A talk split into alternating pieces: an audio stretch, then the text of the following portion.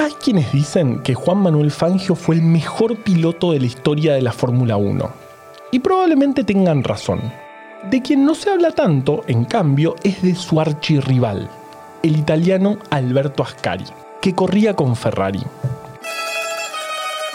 La Fórmula 1 de la época de Fangio y Ascari lucía bastante diferente a la actual. No solo por la tecnología de los autos, sino también porque en aquella época, los años 50, no había tantas cámaras ni tantos documentales. Ni siquiera había medidas de seguridad. De hecho, era habitual que en las carreras muriese uno o a veces dos pilotos. Todo esto, claro, hace a la historia que voy a contar mucho más interesante.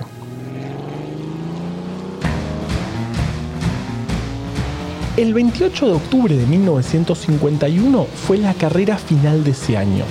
Fangio iba puntero en el campeonato, pero a nada más que tres puntos estaba el archirrival.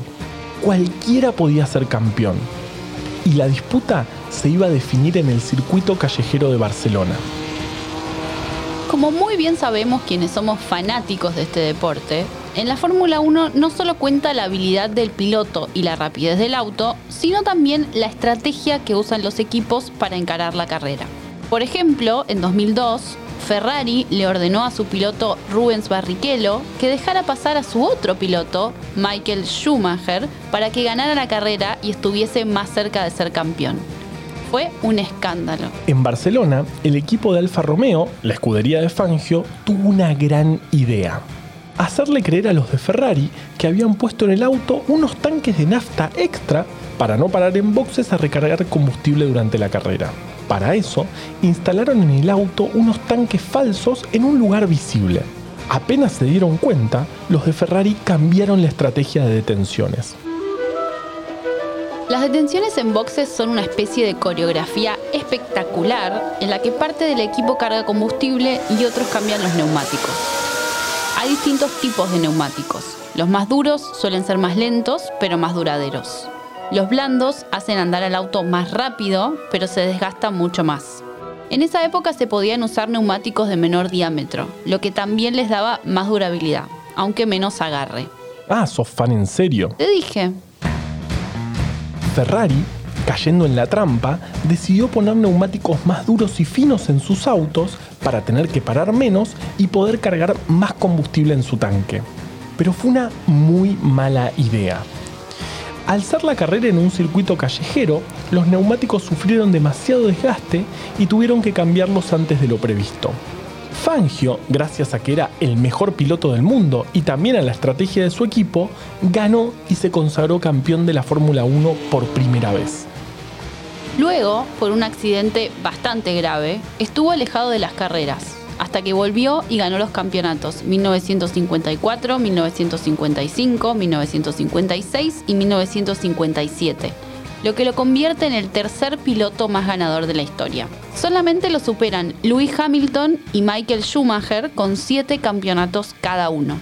Al bajar del auto, el día que ganó en Barcelona, Fangio le preguntó extrañado a su equipo por qué lo habían hecho parar tanto a cargar combustible, si el auto tenía tanques extra. Los mecánicos le respondieron que lo habían visto charlando muy animosamente con su rival, Ascari, y no querían que se le escapara que todo era una puesta en escena. Todos creyeron la mentira de Alfa Romeo, incluso su piloto principal. Pero en realidad lo que pasaba en esa charla animosa era una apuesta. Quien ganara el campeonato debía pagar una cena en el lugar que el perdedor eligiera. Unos días después, Fangio y Ascari cenaron en el restaurante Sabini, en la galería del Duomo de Milán, Italia. La jodita le debe haber costado a Fangio el valor exacto de un montón de plata. Ascari murió en Monza en un accidente unos años después, en 1955. Es el último piloto italiano hasta la fecha en ganar un campeonato con Ferrari. Fangio se retiró al finalizar el campeonato de 1958.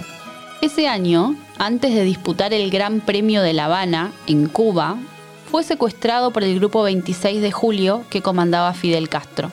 La intención de Castro era boicotear el Gran Premio de Cuba y desprestigiar al régimen del presidente de facto Fulgencio Batista.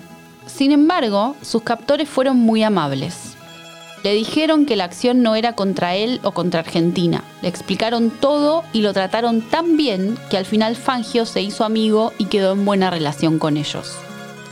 Creo que la moraleja de esta historia es que a veces los amigos mienten y a veces los amigos te dicen la verdad.